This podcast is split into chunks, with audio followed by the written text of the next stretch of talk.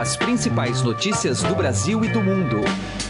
Política, economia, esportes, cultura. Informação com a credibilidade do maior jornal do país. Estadão Notícias. Olá, seja muito bem-vindo e muito bem-vinda ao Estadão Notícias, nosso podcast diário com as análises e entrevistas sobre os principais assuntos do momento no Brasil e no mundo. Tudo contando, é claro, com a assinatura do Estadão.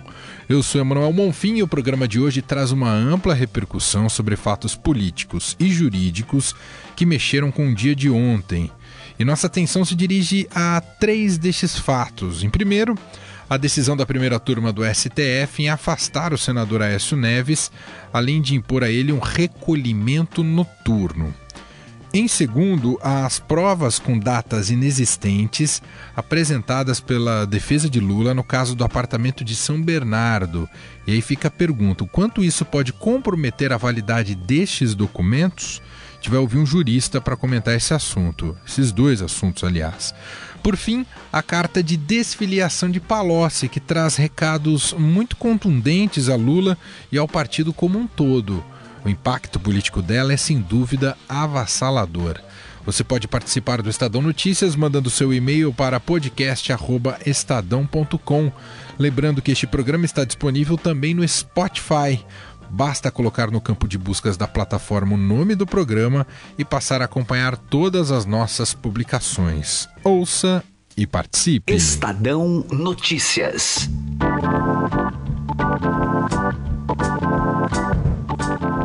Contato agora no Estadão Notícias com o professor da Faculdade de Direito da FAAP, Luiz Fernando do Amaral. Vamos falar sobre dois temas, um envolvendo o ex-presidente Lula e outro envolvendo o senador Aécio Neves. Professor, tudo bem com o senhor? Obrigado por atender mais uma vez aqui o Estadão. Olá, Emanuel. Bom, professor, ontem tivemos esse caso surpreendente né, dessa, do, do trâmite de uma das investigações da Operação Lava Jato. Uh, a defesa do ex-presidente Lula já havia entregue, conforme pedido do Moro, recibos de aluguéis né? A defesa apostava muito nessa, nessas provas, uh, mas depois foi surpreendida, e todos nós fomos surpreendidos, quando, né, numa análise mais minuciosa, se descobriu que dois desses recibos dos aluguéis estavam com datas que não existem no calendário cristão, né, um 31 de junho e um 31 de novembro.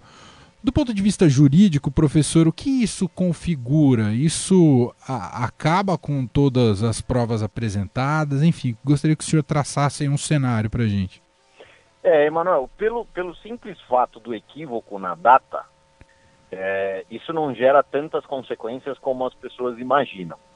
O grande problema são outros indícios. Por que, que eu digo isso? Porque muitas vezes a pessoa realmente pode se equivocar no instante em que coloca essa data, mas há outros elementos.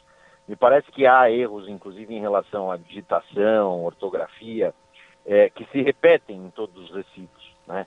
Então, isto pode gerar ao juiz é, uma impressão ruim sobre a prova e que, evidentemente, vai ser objeto, é, se assim determinar, né, de, uma, de uma perícia. Além disso, nós temos aí é, uma prova que deveria, se já estivesse à disposição como alegado, deveria ter sido apresentada já há algum tempo. Quer dizer, ela está sendo apresentada na última fase e com todas essas peculiaridades. É evidente que isso, de algum modo, enfraquece. Eu não digo que isso prejudica totalmente, a não ser que realmente se constate a existência de um, de um documento falso, e aí isso tem outras sérias repercussões, inclusive. É, mas não pelo equívoco puro e simples. É, isso precisa ser avaliado em todo o seu contexto. Né? Então, professor, só para a gente compreender, é, caso o, a, a, Justiça, o Ministério Público reaja pedindo uma perícia desse material e se comprove que é um documento, uma prova falsa, digamos assim, isso pode resultar em quê para o advogado do ex-presidente Lula? Ele pode ser, inclusive, denunciado por algum crime, professor? Veja, é, na, esfera penal a gente tem que ter é, bem definida a autoria, né? Não dá para falar simplesmente que foi um, um, um sujeito, um patrono de uma parte que produziu é, essa prova. De fato, ele pode ter, eventualmente, apenas juntado a prova. Né? Não dá para se fazer é, essa presunção, digamos assim. A, a, justiça penal ela trabalha com índices de, de certeza muito maiores, né? até porque você está ali com o valor liberdade em jogo. Mas é evidente que se isso for apurado nesses termos de que patronos produziram, ou mesmo de que qualquer das partes tenham produzido com o intuito né, de gerar então essa falsidade, é evidente que isso tem repercussões, inclusive, da perspectiva penal. É, e, e, outro aspecto que me parece relevante nesses indícios é a questão de não existir nenhuma referência, é, pelo que eu estava vendo, inclusive, entre analistas do meio jurídico, nenhuma referência em relação selo cartorário, é, a autenticidade da assinatura, né, mesmo que por, por semelhança. Quer dizer, é, é, é algo muito, digamos, frágil em relação ao, ao, que se pretende provar, ainda mais com todos esses é, elementos que estão em volta. Outra questão que parece que os, os papéis estavam absolutamente íntegros, né, quer dizer, sem qualquer é, sinal de, de terem sido dobrados ou envelhecidos, etc. Então isso tudo fragiliza né, nesse momento a prova. Claro. Professor, mudando de assunto, e a gente gostaria da opinião do senhor também, de uma análise do senhor. Tivemos ontem uma decisão muito importante da primeira turma do Supremo Tribunal Federal. Né? Teve ali dois julgamentos. O primeiro deles, a, a primeira turma foi unânime em não prender o senador Aécio Neves, mas depois, por 3 a 2, essa mesma primeira turma eh, restaurou as medidas cautelares que haviam sido determinadas pelo ministro Edson Fachin. Então ele pediu, ele foi suspenso né, das suas atividades parlamentares, o senador Aécio Neves. Além disso, foi pedido também o recolhimento notável turno do senador. E aqui eu queria fazer duas perguntas. A primeira é se há saídas para Écio Neves depois dessa decisão do Supremo e se essa saída passa pelo plenário, né, uma, uma segunda análise por todo o plenário do Supremo. E eu gostaria que o senhor nos explicasse também o que significa esse recolhimento noturno. É, eu, eu penso que a, a defesa que certamente vai, vai tentar levar a questão para o plenário, né? É, por ser matéria penal, envolver a repercussão que tem e da maneira como o Supremo tem se comportado, eu imagino que esse vai ser realmente o caminho. Com relação à suspensão, é, me parece que a questão da, da, prisão realmente ela perdeu a razão de ser até é, é pelo, pelo período que já transcorreu do momento em que se descobriu lá a tal da gravação até o presente, né? E mesmo o conteúdo da gravação e toda a fragilidade da prova, etc., acabaram fragilizando esse próprio pedido de, de prisão que não tinha mais razão de ser. Quanto à suspensão, existe uma discussão aí se o Supremo poderia fazer isso. Ele já fez isso em outros casos, eh, começando lá por, por Eduardo Cunha, e vem aplicando até com, com alguma constância né, esse, esse entendimento. Eu tenho sérias restrições em relação à interferência do Judiciário é, nos mandatos é, eletivos, mas de qualquer modo é uma situação que já está, me parece, consolidada no STF. E a outra questão da, do, do, recolhimento noturno, né, me parece uma questão de cautelar, de, de restrição de, de direitos, né, que seria uma alternativa à prisão, mas confesso, Manuel, que gostaria de saber a razão. Talvez é, isso tenha sido motivado por aquelas reuniões que o senador Aécio participou com membros da bancada do PSDB, é, que se eu não me engano foi na própria casa do senador em Brasília, quando ele dizia lá, inclusive publicou no Instagram e nas outras redes sociais, que estaria ali articulando o futuro do país, etc. Talvez tenha esse sentido a, a restrição, o recolhimento é, noturno, mas eu não realmente sem, sem conhecer a decisão a fundo, fica difícil comentar qual foi a razão, mas que causa estranheza causa. Claro. E só voltar a esse ponto que o senhor comentou, uh, o senhor acredita que melhor caminho seria um julgamento político do próprio Senado Federal sobre as funções parlamentares de Aécio Neves, professor? Sim, eu acredito que nesse tema especificamente é muito perigosa. É, é eu não estou não, não, não avaliando aqui da perspectiva moral ética, mas da perspectiva jurídica da divisão de poderes. Me parece que aí o, a gente tem uma, uma ingerência perigosa de um poder no outro. E eu sempre vejo isso com, com bastante cuidado, porque ultimamente nós temos visto, até por, por uma é, é, omissão do legislativo, um ativismo judicial porque me parece excessivo e, e bastante perigoso. Muito bem, ouvimos aqui no Estadão o professor da Faculdade de Direito da FAAP, Luiz Fernando Amaral. Professor, muito obrigado aqui pelas análises, pelo tempo com a gente. Um abraço para o senhor. Eu que agradeço, Manuel. Um abraço a todos. Estadão Notícias. Coluna do Estadão, com Andresa Matais. Nosso contato agora com Brasília, com a editora da coluna do Estadão, Andresa Matais, está aqui com a gente. Olá, Andresa, tudo bem? Oi, Emanuel. Oi para todo mundo. Andresa Matais, tivemos ontem a carta de Antônio Palocci, homem forte dos governos petistas recentes, né, já estava em litígio com esse presidente Lula. O próprio PT discutia a saída dele, mas ele foi lá, se adiantou e pediu a desfiliação do PT.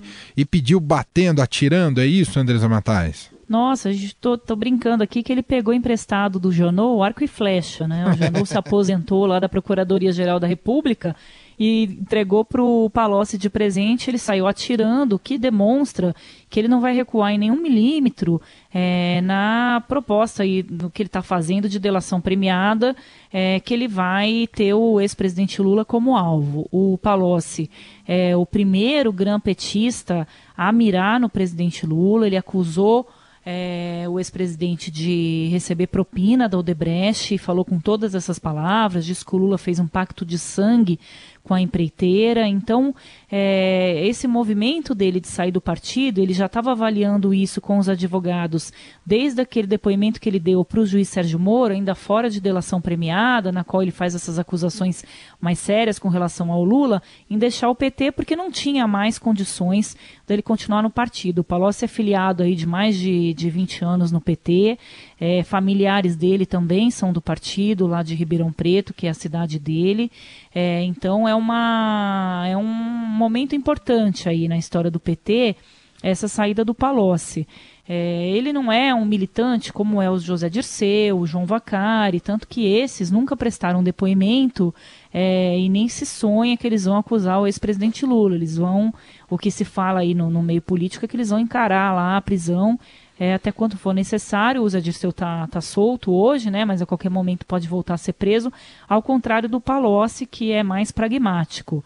É, o PT fez esse movimento para expulsar o Palocci, mas ele se antecipou é, e saiu do partido, como a gente comentou aí, divulgou uma carta, né, hoje está em todos os jornais, é, atirando aí com relação ao presidente Lula. Agora, a situação do Lula só complica, viu, Emanuel? Essa questão dos recibos é, que a defesa dele apresentou para justificar um pagamento de aluguel de uma cobertura ao lado da que ele mora é, em São Bernardo do Campo, é, deixou a situação do, do, do ex-presidente Lula muito difícil, porque ele, esse processo se arrasta há muito tempo, é, a, o Ministério Público já fez a denúncia e o ex-presidente Lula nunca é, se defendeu apresentando os recibos, que foi um pedido do juiz Sérgio Moro. Afinal, se você paga o aluguel, onde está o recibo? E aí, esses recibos vieram com datas é, de dias que não existem no calendário cristão. Então, é, ficou, vai ficar muito complicado né, para a defesa do presidente Lula explicar isso. E se vier a descoberto que esses recibos foram montados para justificar né, esse pagamento de aluguel, aí se complica mais. Eu lembro que a gente fez uma entrevista com o Glaucus Costa Marques, que é o dono desse apartamento vizinho ao do Lula, e ele me disse no ano passado que ele recebia o valor do aluguel por transferência bancária. E agora a defesa do Lula diz que pagava em dinheiro vivo. Então tem várias contradições nessa história que somado ao depoimento do Palocci, somado à delação da, da OAS, é, vai tornar os dias do presidente Lula bem mais complicados. E vamos lembrar que ele é candidato à presidência da República e líder nas pesquisas, né, Emanuel? É verdade. E quanto ao amadorismo, né, Andresa Matais? A gente já observou aí no caso do Joesley Batista que se autogravou e se complicou a si mesmo. E agora, essa pataquada de defesa do Lula, né? Mandar recibo com um dia que não ia. Pelo amor, mas é um nível de amadorismo, é, Andresa Matais? Ainda bem, né? Porque acho que isso acaba mostrando que, que os fatos que estão sendo é, revelados pelas investigações são verdadeiros é, e, e, que a, e a farsa não está sendo tão bem feita a ponto de anular as investigações, né? Então, é, o Wesley Batista e o Wesley, como você lembrou, é, houve uma cobrança muito grande da sociedade, né? Como é que pode é, eles é, admitirem tantos crimes e estarem é, não estarem presos, né? E eles mesmo acabaram ali é, se atrapalhando e entregando um áudio que eles que revelou que eles tinham omitido informações da delação premiada que os levou à prisão. E o Lula agora a mesma coisa, né? Possivelmente, a gente não tem a, a confirmação ainda é, que, que ele vai explicar é, dessas datas falsas nos recibos. É complicado, né, Manuel? A gente acha que já viu de tudo, mas todo dia a gente se surpreende é, com alguma coisa nova. Eu vou fechar aqui a nossa conversa com um trecho da carta do Palocci que diz o seguinte. Até quando vamos fingir acreditar na autoproclamação do homem mais honesto do país, enquanto os presentes, os sítios, os apartamentos e até o prédio do Instituto são atribuídos à dona Marisa? Afinal, somos um partido político sob a liderança de pessoas de carne e osso ou somos uma seita guiada por uma pretensa divindade? Questionou aí, Palocci bateu pesado, Andresa Matais. Essa deve ter doído muito, né? Porque o Palocci era muito próximo do ex-presidente Lula, foi ministro do Lula, depois foi ministro da Dilma é, por, por indicação do próprio Lula. É, então, realmente, é, a família está brigando. Essa é a Andresa Matais, editora da coluna do Estadão, está de volta com a gente amanhã aqui no Estadão Notícias. Obrigado, Andresa. Tchau, Emanuel. Tchau para todo mundo. Em sua primeira entrevista coletiva, a nova Procuradora-Geral da República, Raquel Dodge, afirmou que as investigações da Lava Jato terão prosseguimento natural. Segundo a chefe do Ministério Público Federal, a operação terá todo o apoio da gestão dela à frente da PGR. O momento é apenas de estudo é, de, de, todos os documentos, de todas as relações já firmadas e encaminhadas, muitas não foram homologadas ainda, então nós estamos exatamente conhecendo esse material. É, algumas providências, né, petições já foram feitas ao, ao longo desta última semana é, a, a, respeito de cada um desses casos, mas o momento é de apenas de conhecimento e adoção das providências concretas nos casos que já estão postos em juízo. E no tocante às provas, é, me parece que a lei é clara no sentido de que a, a rescisão do acordo não invalida a prova é, produzida é, no, âmbito da delação premiada. E a, a, como a matéria já é regulada por lei, é a lei que nós daremos consequência e aplicação. Raquel Dodge foi questionada sobre se endossava a nova denúncia apresentada ao Supremo por Rodrigo Janot contra o presidente Michel Temer. Segundo a representante do Ministério Público Federal, se a Câmara autorizar o prosseguimento do processo e se os ministros decidirem abrir ação penal contra Temer, ela dará continuidade ao caso. Estadão Notícias. Direto ao assunto. Com José Neumann e Pinto.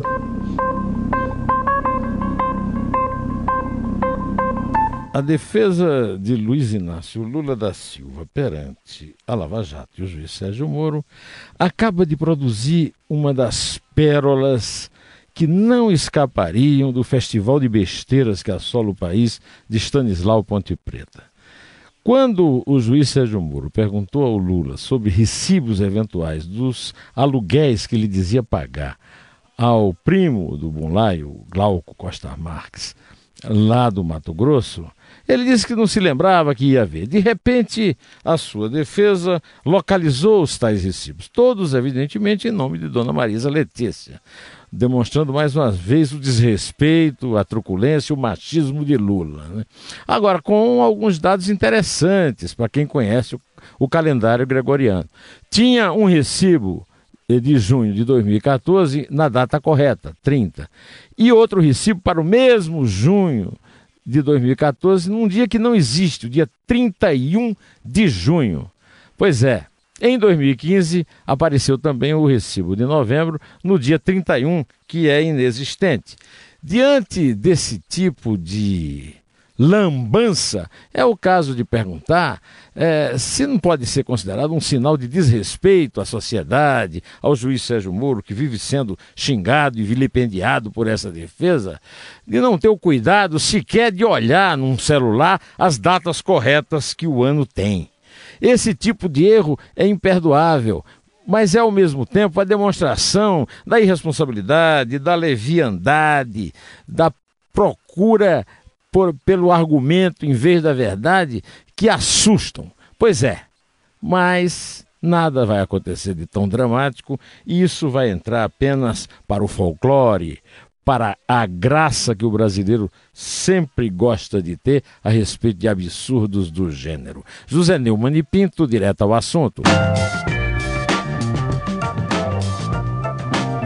O Estadão Notícias desta quarta-feira vai ficando por aqui. Contou com a apresentação minha, Manuel Bonfim, produção de Gustavo Lopes e montagem de Nelson Volter. O diretor de jornalismo do Grupo Estado é João Fábio Caminuto.